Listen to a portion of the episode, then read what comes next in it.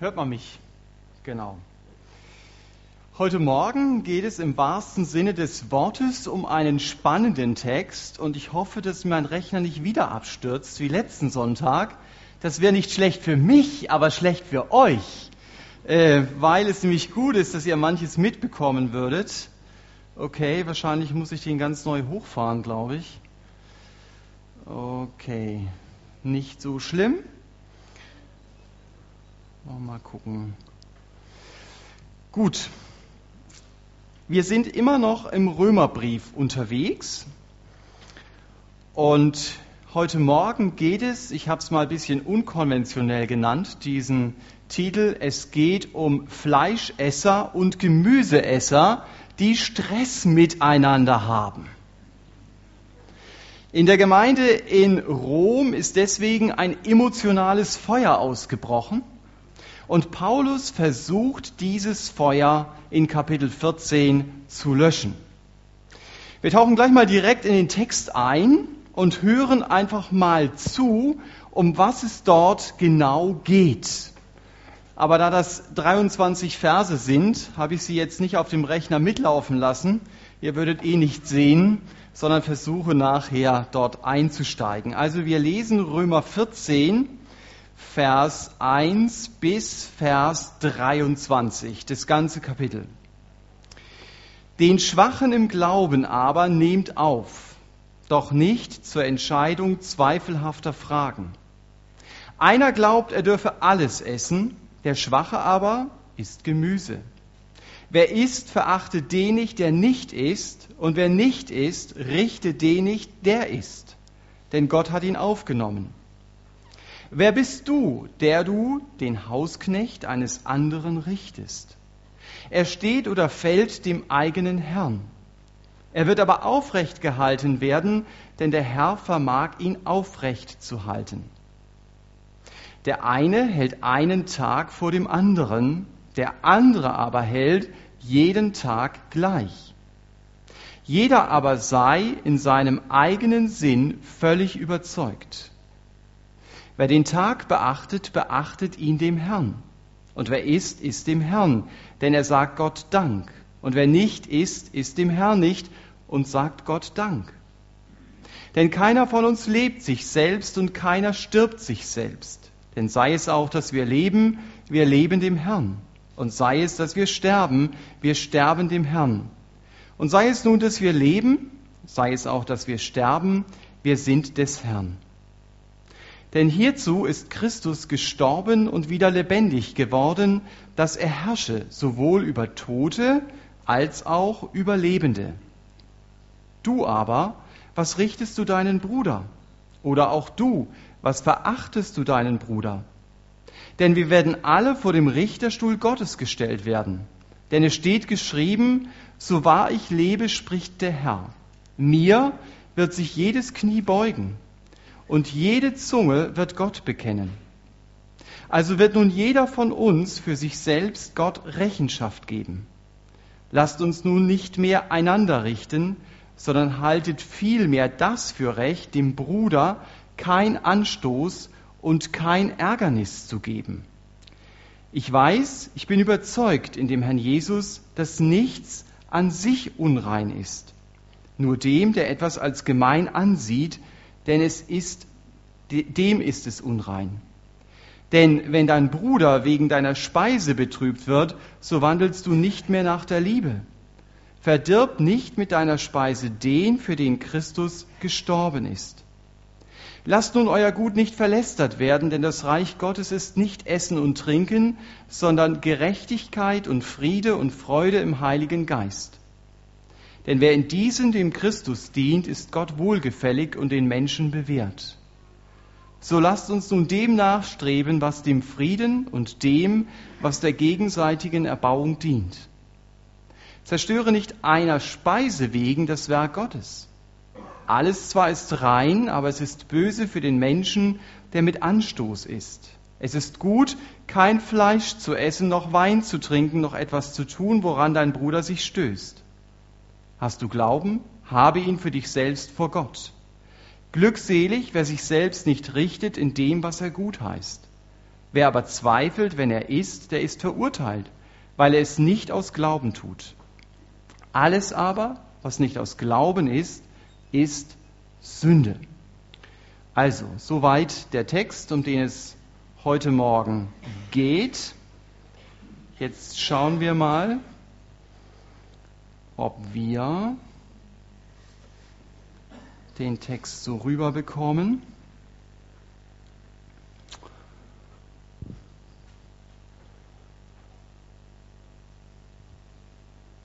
Okay, er kriegt es nicht hin von der Auflösung her. Ähm, schade eigentlich.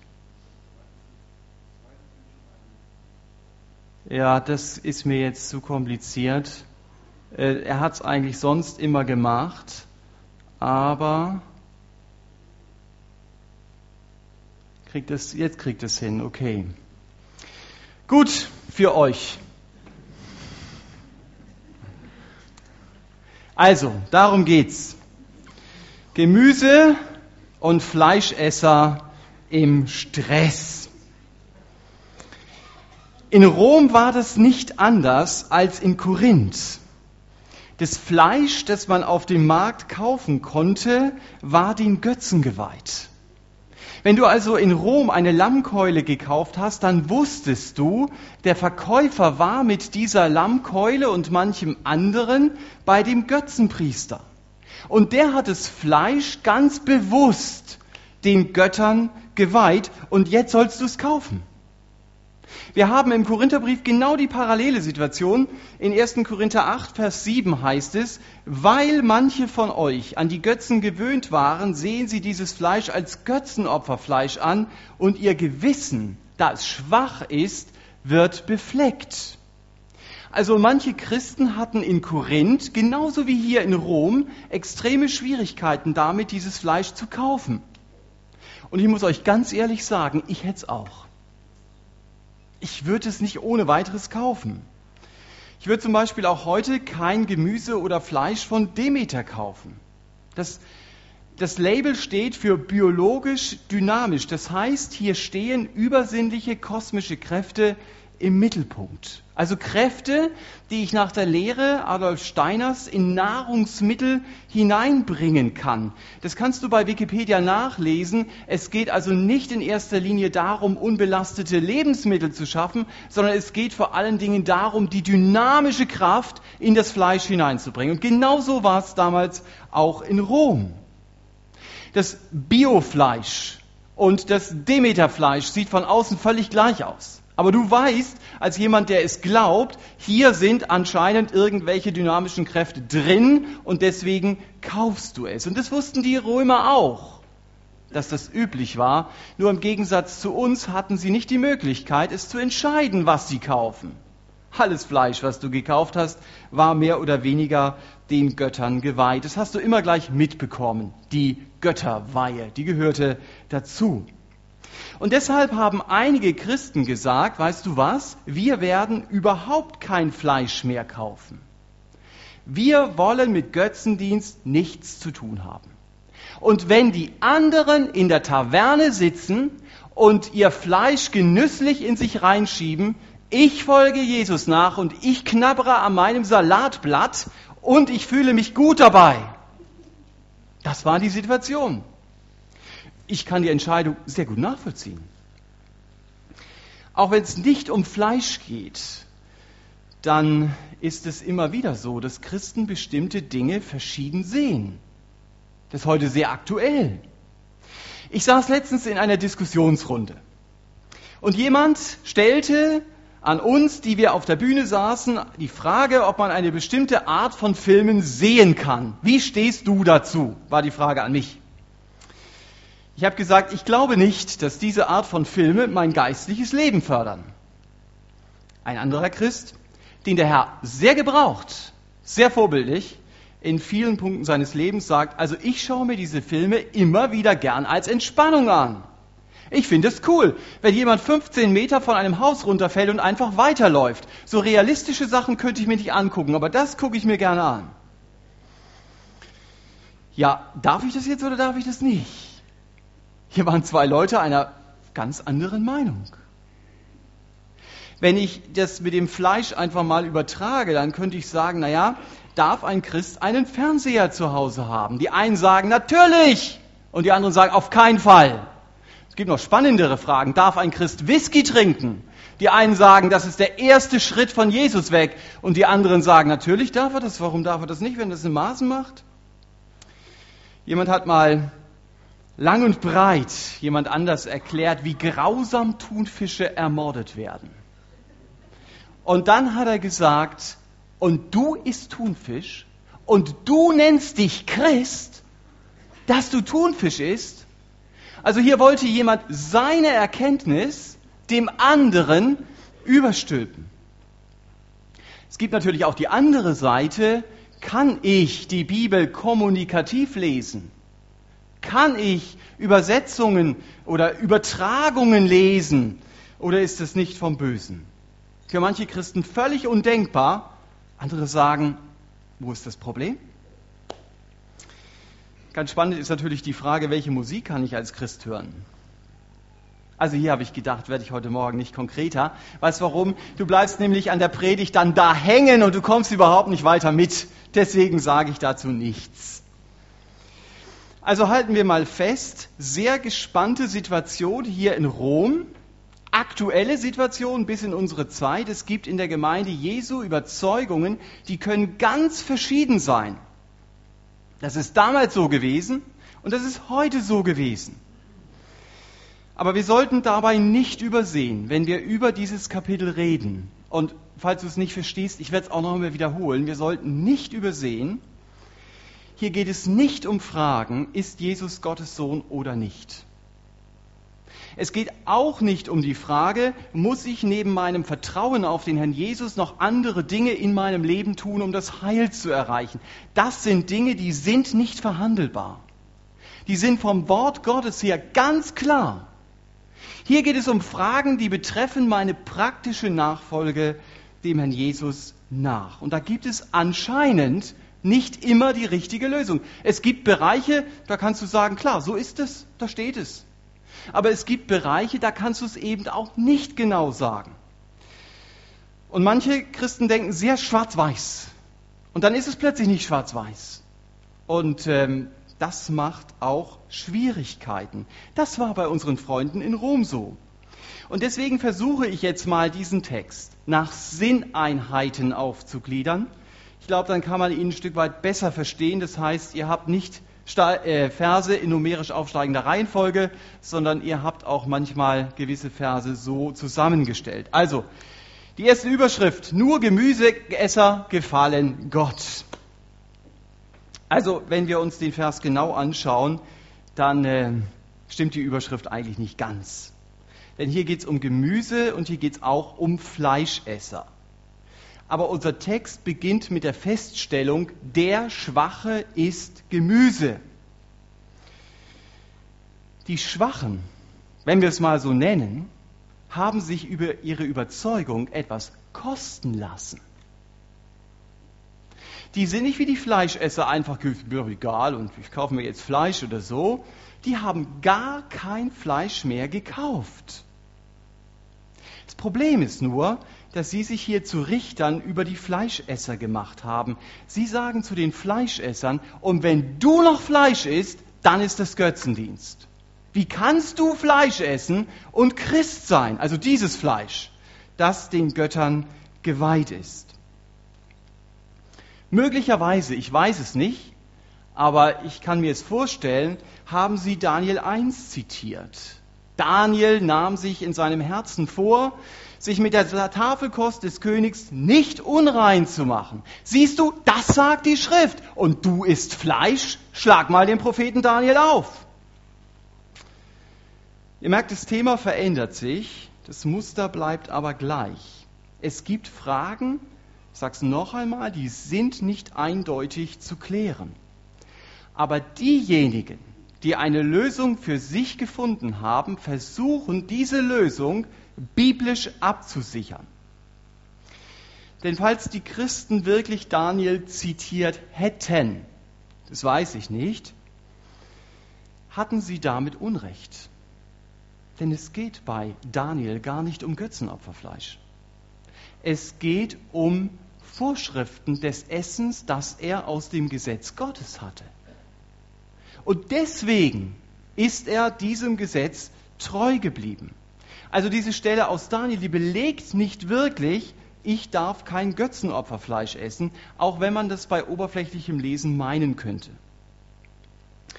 Und das ist immer problematisch, wenn ich zu Dingen, zu denen die Bibel sich nicht eindeutig äußert, Bibelstelle nehme, um meine Erkenntnis davon zu stützen und sie dem anderen aufzudrücken. Das gibt mir nämlich eine scheinbare Sicherheit. Ich beurteile dann anhand äußerer Dinge, wo ich auf der geistlichen Leiter stehe. Und ich denke, wenn ich kein Götzenopferfleisch esse, dann bin ich geistlicher als jemand, der es tut. Das ist ja das, was dahinter steht. Also wenn ich kein Auto der gehobenen Klasse fahre, dann bin ich ein besserer Christ, wenn ich das mal übertrage. Wenn ich zur Gebetsstunde komme, regelmäßig, kann man daran sehen, wie hingegeben ich bin. Und das Tückische ist ja, das kann ja durchaus ein Indikator für meine Hingabe sein. Aber es muss es nicht. Ich kann auch so zur Gebetsstunde kommen, regelmäßig, und ich bin ganz, ganz weit weg. Und ich glaube gerade im konservativen, evangelikalen Flügel, in dem wir uns bewegen, stehen wir in der Gefahr, so eine Überschrift zu unserem Lebensmotto zu machen, Gemüseesser kommen in den Himmel, nur Gemüseesser kommen in den Himmel, alle anderen, seien wir mal ehrlich, sind sowieso schon abgefallen. Wir sind die einzige Bastion hier in Stuttgart, die die Fahne noch hochhält. Denken wir. Und wie ein Lehrer von mir mal unter meiner Arbeit schrieb, und irren darin.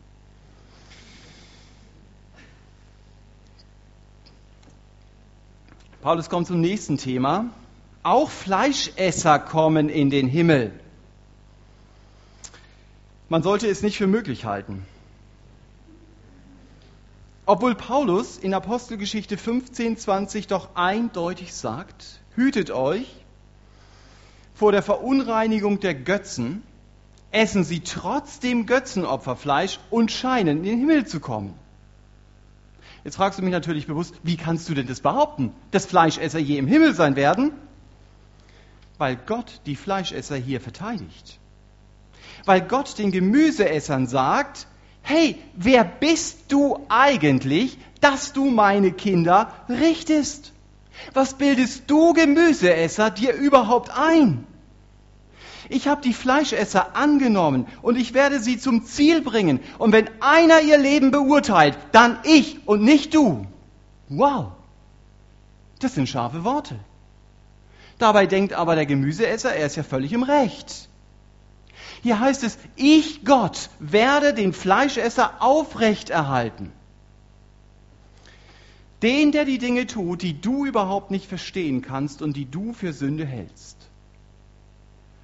Ich muss euch sagen, ich finde die Verse gar nicht so einfach. Natürlich kann und darf ich mit diesen Versen nicht jede Ermahnung aushebeln. Es gibt genug Bereiche, wo ich in der Nachfolge sagen muss, stopp, das ist nicht in Ordnung. Aber es passiert auch sehr schnell, wenn ich eine Überzeugung an einem Punkt habe, das muss der andere doch ganz genauso sehen. Und dann fühle ich mich als Richter berufen, dass ich den anderen ordentlich richte. Die Verse 3 und 4, die wir hier lesen, sind ein, das unterstreiche ich, ein sehr ernster Zwischenruf Gottes in mein Leben hinein, der mir sagt, Thomas, pass auf, was du tust. Und dabei fühle ich mich doch so im Recht, so über dem anderen stehend. Pass auf, was du tust, wenn du dich zum Richter über den anderen berufen fühlst. Aber Gott spricht auch sehr deutlich hier zu den Fleischessern.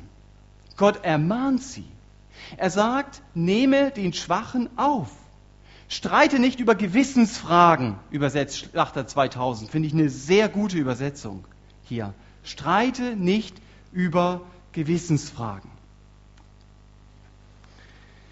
Das heißt, versuche deine Erkenntnis dem anderen nicht aufzudrücken. Um hier auf Vers 1 zurückzugreifen, der Fleischesser soll den Gemüseesser nicht verachten. Du sollst ihn nicht geringer achten als dich selbst, nur weil er bestimmte Dinge anders sieht als du. Wenn er bestimmte Lieder nicht singen mag, dann ist es nicht dein Auftrag, ihn mit Argumenten an die Wand zu reden. Streite nicht über Gewissensfragen. Und wenn man in manchen Gemeinden kein Weihnachten feiert, weil man mit dem heidnischen Ursprung Mühe hat, dann kann ich nicht sagen, jetzt sei nicht so eng und stell dir deinen Tannenbaum ins Zimmer. Das ist die Ermahnung Gottes an den Fleischesser. In der Gemeinde gibt es Menschen, die haben ein engeres Gewissen und es gibt Menschen, die haben ein weiteres Gewissen. Und wir müssen irgendwie miteinander klarkommen. Wichtig ist aber, dass du ein gutes Gewissen hast bei dem, was du tust. Und wir lesen hier in Vers 22 einen interessanten Satz, da heißt es, was nicht aus Glauben ist, ist Sünde. Was heißt denn das? Also ich finde es super, dass die Teenies hier vorne sitzen. Brauchen wir zwei von euch. Wer kommt mal freiwillig nach vorne?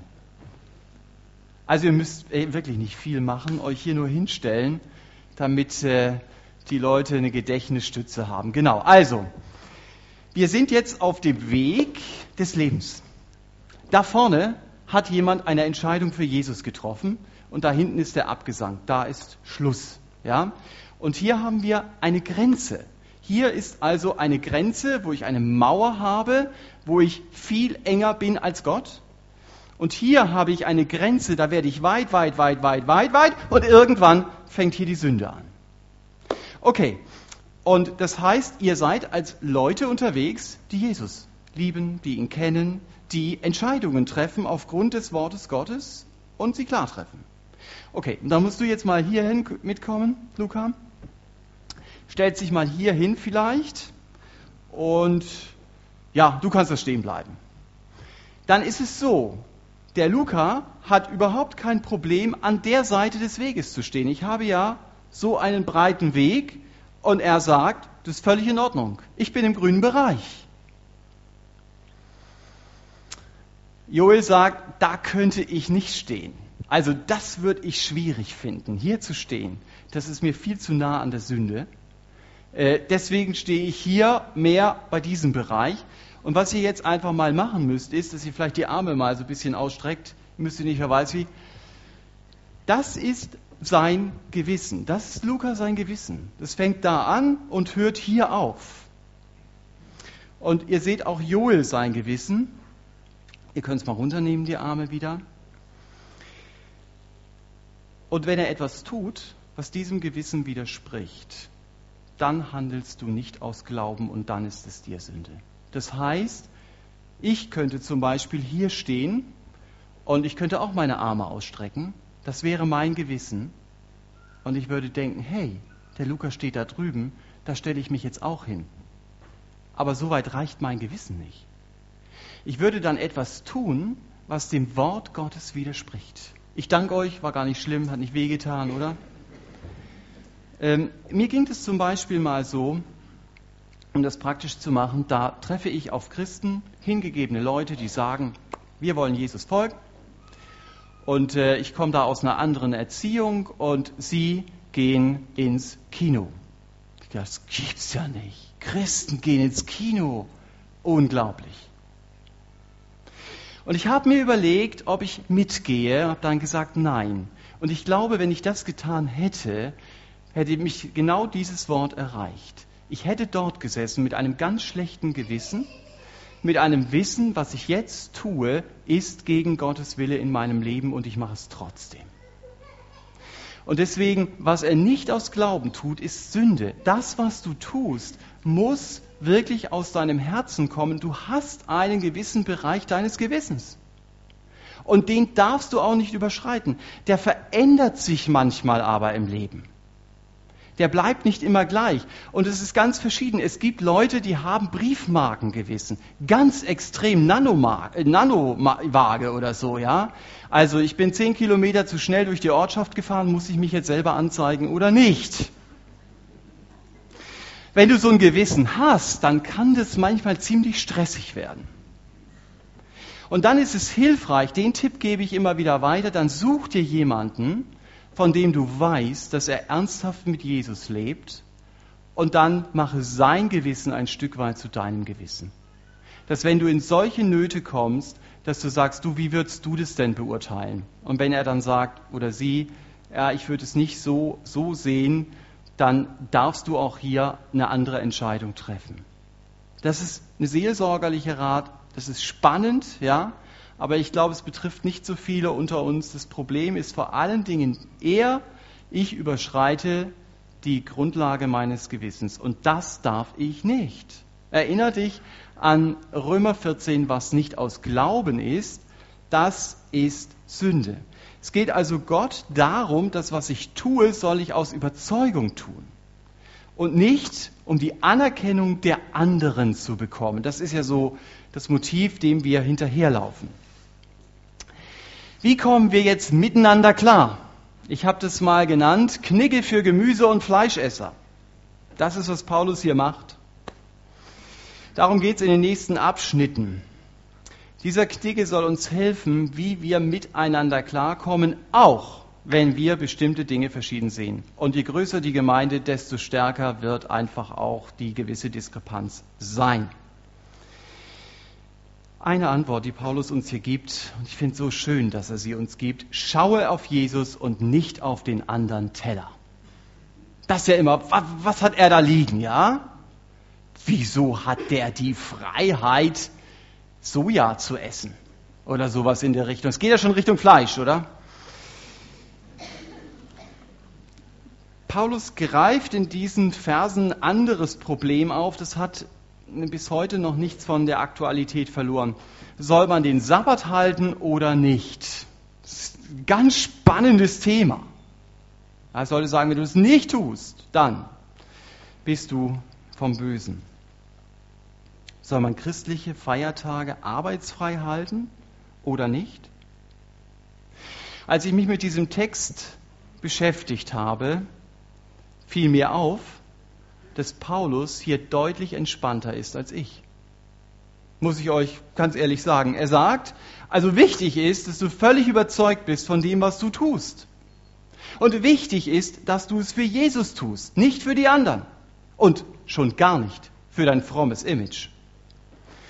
Alles, was du tust, ob du isst oder ob du trinkst, das sollst du zur Ehre Gottes tun. So sagt Paulus es dann in 1. Korinther 10, 31. Das ist eine Stelle, die ich jetzt hier noch mit dazugenommen habe. Und hier in Vers 6 sagt Paulus, sage Gott Danke für das, was du tust. Und wenn du es nicht kannst, dann lass es sein. Dann tu es nicht, wenn du Gott dafür nicht Danke sagen kannst. Wenn du Gott für einen bestimmten Film nicht Danke sagen kannst, dann schau ihn nicht an. Wenn du Gott für ein bestimmtes Urlaubsziel nicht Danke sagen kannst, dann fahr doch nicht dahin. Das ist genau das, was er versucht hat hier deutlich zu machen. Kommen wir zu Vers 7 bis 9.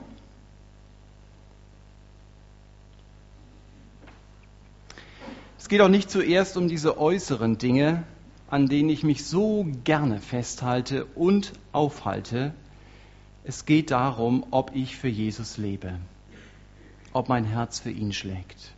Das ist, was Paulus hier betont. Wir leben dem Herrn.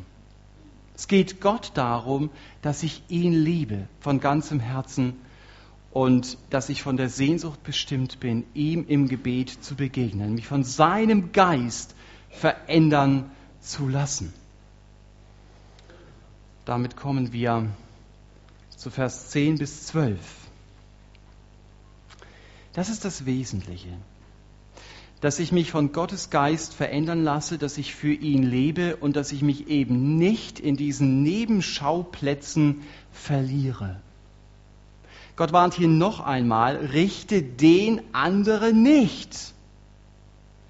Begreife, du wirst für dein Leben Gott Rechenschaft ablegen und nicht für das Leben des anderen. Das, was ich hier unten gelb geschrieben habe, ist ein ganz entscheidender Satz. Der gerät uns manchmal aus dem Blickfeld. Ich werde für mich selbst Rechenschaft ablegen und nicht für den anderen. In Klammer. Dieser Satz stimmt in seinem Kontext, aber nicht als grundsätzliche Aussage.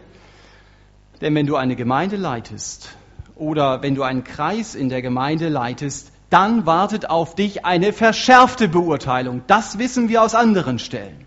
Dann legst du nicht nur für dein Leben vor Gott Rechenschaft ab. Aber es geht hier darum, bei dieser Thematik, denke daran, du musst vor Gott stehen. Und du musst aufpassen, anderen nicht etwas vorzuschreiben, was Gott ihnen nicht vorschreibt, sofern es ihr persönliches Leben betrifft. Auch da muss ich wieder differenzieren. In einer Gemeinde gibt es Ordnungen, wie in jeder anderen Gesellschaft. Und wenn die Ordnung zweckdienlich ist, dann ist es doch gut, wenn man bei dem Lied nochmal aufsteht vor der Predigt. Dann ist das Blut nochmal ordentlich durch den Organismus gepfiffen und dann kann man sich hinsetzen und besser konzentrieren. Das machen wir so. Und wenn andere Gemeinden das nicht so machen, dann ist es nicht biblischer oder unbiblischer, es ist nur anders. Aber ich darf eine Gemeindeordnung dann nicht plötzlich biblisch ableiten und sagen, nur so ein Gottesdienstablauf ist biblisch und alles andere nicht. Da muss ich ehrlich bleiben und sagen, das ist eine Ordnung, die ist zweckdienlich. Richtig dramatisch wird es jetzt beim nächsten Thema, beim nächsten Knigge. Paulus sagt hier, sei kein Stolperstein für deine Mitchristen. Er sagt es hier mit Nachdruck. Lass das sein, dich damit zu beschäftigen, den anderen zu richten und ihn einzutaxieren, wie geistlich er ist, um herauszufinden, wie viel höher du in der Skala stehst. Denn wenn du den anderen eintaxierst, mal ehrlich, passiert es ganz selten, dass du unter ihm stehst.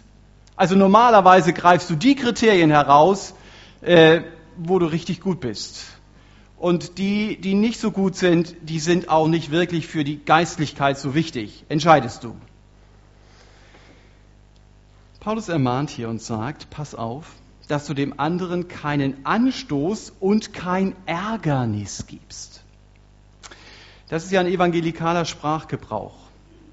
Wenn ich das, was der andere meiner Meinung nach jetzt nicht machen oder lassen soll, nicht biblisch begründen kann, was mache ich dann? Dann sage ich, es ist mir ein Anstoß mit ganz ernster Miene. Es ist mir ein Anstoß, dass du dich für Fußball begeistern kannst. Es ist mir ein Anstoß, dass du Romane liest. Es ist mir ein Anstoß, dass du mit Markenklamotten durch die Gegend läufst. All die Klamotten tun es auch. Wenn wir solche Sätze formulieren, dann müssen wir verstehen, was bedeutet es denn eigentlich, ein Anstoß zu sein? Ich habe es hier schon übersetzt auf der Folie, das ist die bessere Übersetzung. Ein Anstoß ist ein Stolperstein. Und ein Ärgernis ist ein Skandalon, schreibt Paulus. Es ist ein Skandal. Die Elberfelder äh, Bibel nimmt in der Fußnote oder schreibt in die Fußnote, es ist ein Anlass zur Sünde. Das ist also ein sehr guter Wortsinn.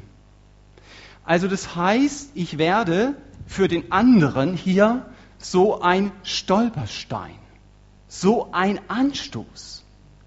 Das heißt, ich lege mich hin irgendwo mit all meinen Dingen, die ich da vor Augen habe, auf seinem Weg mit Jesus. Er ist in dieser Bahn, er läuft da einfach lang, ich bin der Stolperstein und dann falle ich hin. Und ich bleibe liegen. Das ist das Problem dass Leute dann liegen bleiben und dass sie eben nicht mehr aufkommen. Und deswegen hat Paulus hier sehr großen Nachdruck in diesen Sätzen. Jemandem ein Stolperstein zu sein und ein Anstoß zu sein, bedeutet, ich bringe ihn vom Glauben an Jesus weg. Wenn also jemand zu dir sagt, das ist mir ein Anstoß, dann frag nach, bringt dich das vom Glauben an Jesus weg? Und wenn ihn das vom Glauben an Jesus wegbringt, dann lass es sein, auf jeden Fall. Aber wenn der andere mit Anstoß nur meint, das passt mir nicht, was du tust, dann sollte er das bitte auch ehrlich formulieren. Und dann sollte er es auch so sagen, es passt mir nicht, was du tust.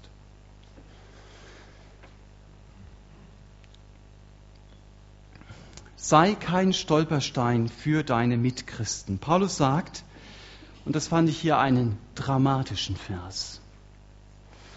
Er sagt, es ist möglich, das Werk Gottes mit einem Steak und mit einem Glas Wein zu zerstören.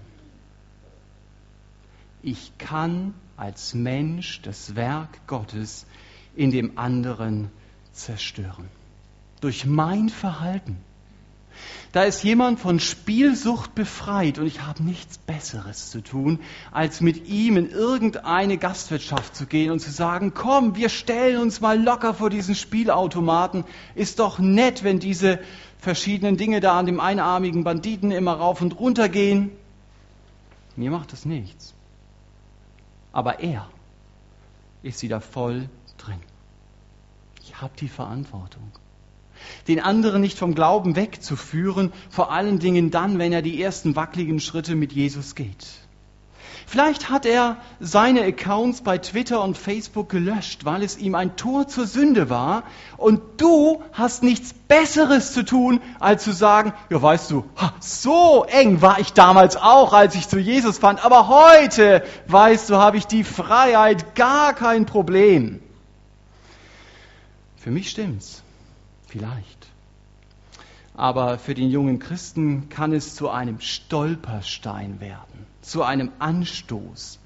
Wenn du in den Netzwerken bist, dann musst du nicht raus, weil ein junger Christ damit Probleme hat. Aber es ist auch falsch, mit ihm zusammen oder vor seinen Augen drin zu sein. Das ist keine Heuchelei, sondern es ist genau das gelebt, was Paulus hier sagt. Dann nehme ich ernst was er in Vers 15 sagt, verdirb nicht mit Facebook den, für den Christus starb. Das heißt nicht, dass ich da nicht sein darf.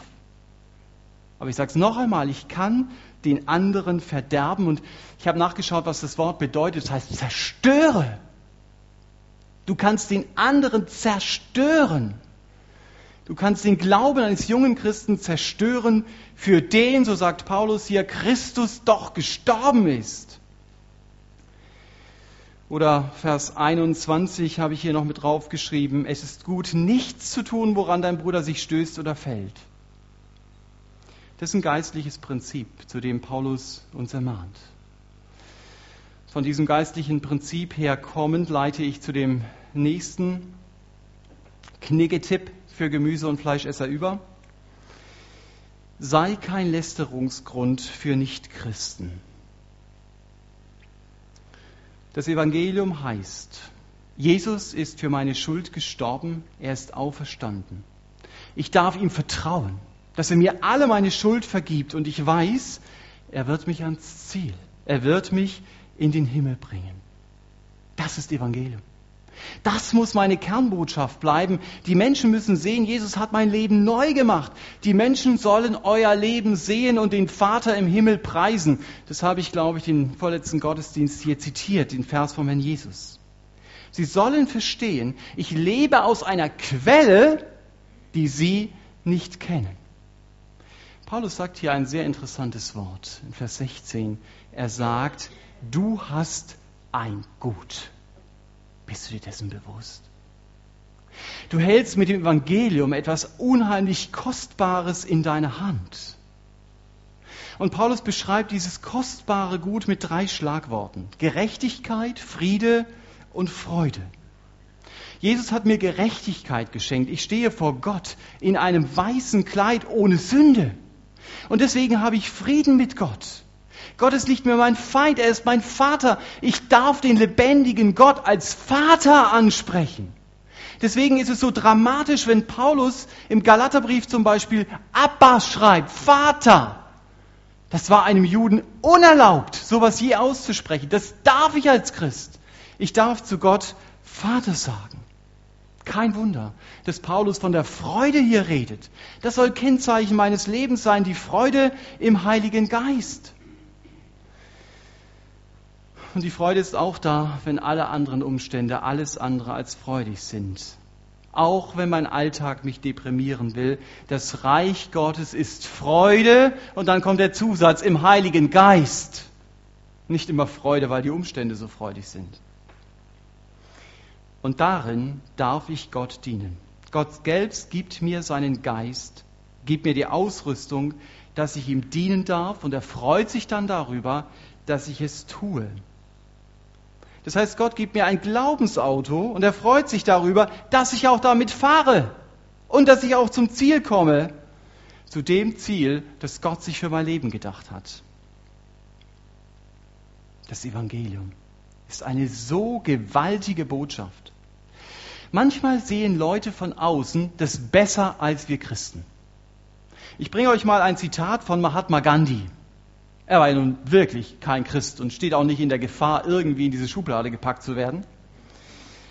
Er hat gesagt, ihr Christen habt in eurer Obhut ein Dokument, damit meint er die Bibel, mit genug Dynamit in sich, die gesamte Zivilisation in Stücke zu blasen, die Welt auf den Kopf zu stellen, dieser kriegszerrissenen Welt Frieden zu bringen.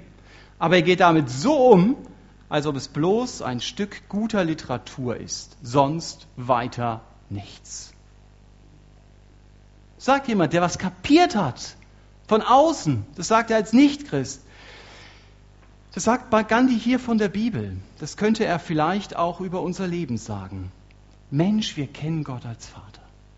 Wir wissen, was Vergebung und was Erlösung ist. Wir haben eine Hoffnung, die unvergleichbar ist und wir streiten uns über Dinge, wo Nichtchristen nur daneben stehen und sich am Kopf fassen und sagen, wie kann man über solche Dinge eigentlich nur diskutieren? Und, und darum geht es Paulus, nicht zu Unrecht ablästern darüber, über was man sich als Christ dann streiten kann. Das sind ja sehr ernste Worte des Paulus. Er sagt, das Reich Gottes ist nicht Essen und Trinken. Das Reich Gottes ist nicht, darf ich rote Hosen tragen oder nicht? Kann ich meine Haare färben oder nicht? Darf ich meine Beine rasieren oder nicht? Oder was weiß ich, was alles diskutiert wird in christlichen Kreisen? Manche dieser Fragen können durchaus wichtige Fragen sein. Das will ich nicht kleinreden. Ich möchte den Punkt aber hier mitnehmen, das ist nicht das Zentrum des Evangeliums. Das Evangelium ist etwas anderes. Wenn man deinen Arbeitskollegen interviewen würde, was denkst du, was ist der Mittelpunkt dieses Christen, mit dem du zusammenarbeitest und der da in die Zuckerfabrik nach Evangelium für alle läuft? Was würde dein Arbeitskollege sagen? Vielleicht würde er sagen, schön, dass du mir sagst, ich habe es gar nicht gewusst. Würde er anfangen, vom Evangelium zu reden? Würde er sagen, das ist ihm wichtig, dass er in einem tiefen inneren Verhältnis zu Gott steht? Oder würde er sagen, weißt du, was im Grunde genommen sein Glaube besteht ständig da oder besteht darin, dass er versucht, mir ständig irgendwelche Sachen zu verbieten. Und ich habe den Eindruck, dass diese Vermeidungsmentalität ihn selber nicht wirklich glücklich macht. Also das bringt er für mich als Christsein rüber. Das Reich Gottes ist nicht Essen und Trinken. Sei kein Lästerungsgrund für Nichtchristen, indem du Dinge betonst, die für Gott zweitrangig sind und Dinge verschweigst, die für Gott sehr wichtig sind. Und damit kommen wir zur letzten Kniggeregel. Sei ein Mutmacher und kämpfe für die Einheit der Gemeinde. Paulus sagt hier, strebe dem nach, was dem Frieden dient und der gegenseitigen Erbauung. Darauf kommt es an. Das ist Gott wichtig. Es gibt also Dinge in der Gemeinde, die kann man verschieden sehen. Halt dich nicht daran auf. Es wird auch bei deiner Arbeit so sein, dass du manche Dinge verschieden siehst als dein Chef, ja. Deswegen hältst du dich nicht daran auf, sondern du gehst weiter. Wichtig ist, dass du deine Überzeugung lebst. Wenn du als Frau sagst, ich bin davon überzeugt, ich sollte beim Beten ein Kopftuch tragen, dann tu es. Und dann sag nicht, aber die neben mir hat es nicht, deswegen mache ich es nicht. Und wenn du als Frau sagst, ich kann das nicht sehen, dann lass es und versuch nicht dein Image aufzupolieren. Es geht darum, lebe diese Überzeugung, stehe vor dem Herrn. Das ist, was Paulus hier betont. Versuch nicht krampfhaft, den anderen von deiner Meinung zu überzeugen. Es ist viel effektiver, dafür zu beten. Und nicht dafür zu beten, Herr, hilf, dass der andere genau meine Meinung annimmt, sondern für die Einheit in der Gemeinde zu beten auf der Grundlage von Liebe und Wahrheit. Das ist klar. Es geht nicht um Einheit um jeden Preis. Und die Kirchengeschichte zeigt, wenn Satan die Einheit der Gemeinde angegriffen hat, dann hat er es in der Regel mit einer Masche versucht, mit der er sehr erfolgreich bis heute ist. Er sagt mir nämlich, du hast eine ganz wichtige biblische Erkenntnis. Und die müssen alle anderen übernehmen.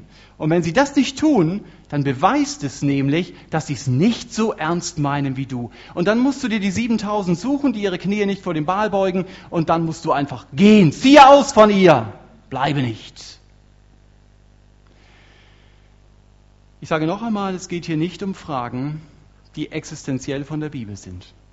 Es geht manchmal um Dinge, da musst du kämpfen. Da musst du sagen, stopp, hier haben wir eine Linie überschritten. Das sehen wir auch in der Bibel.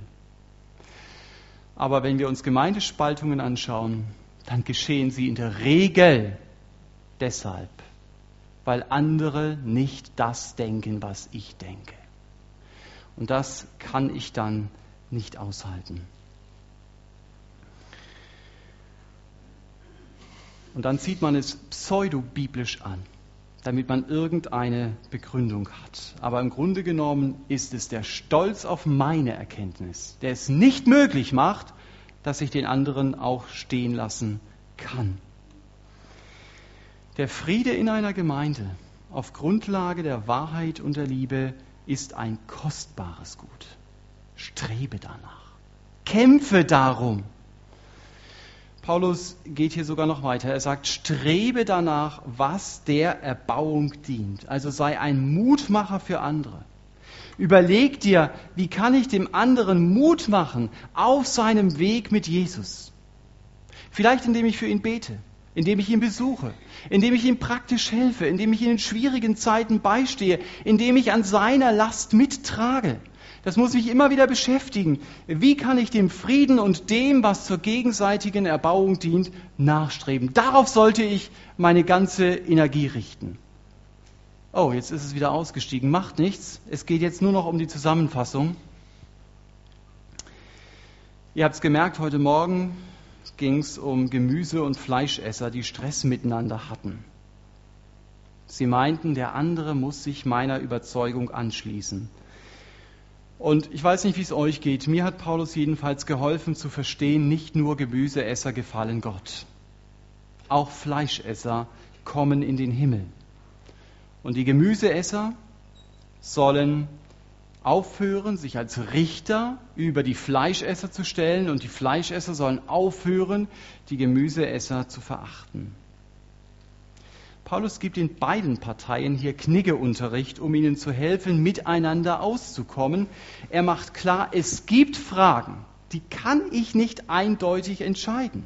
Es sind Fragen des eigenen Gewissens, das muss ich vor Gott prüfen. Und das Ergebnis kann verschieden sein. Wichtig ist aber, dass ich auf Jesus schaue, nicht auf den Teller des anderen. Ich soll darauf achten, kein Stolperstein für Mitchristen zu sein, kein Lästerungsgrund für Nichtchristen. Vor allen Dingen soll ich auf der Hut davor sein, dass diese zweitrangigen Fragen niemals, niemals das Evangelium verdunkeln und mich so gefangen nehmen, dass ich vergesse, dem nachzustreben, was dem Frieden in der Gemeinde dient und der gegenseitigen Motivation im Glauben. Amen. Jetzt hat der Timo noch ein Lied für uns. Gemeinsam, denke ich. Ne?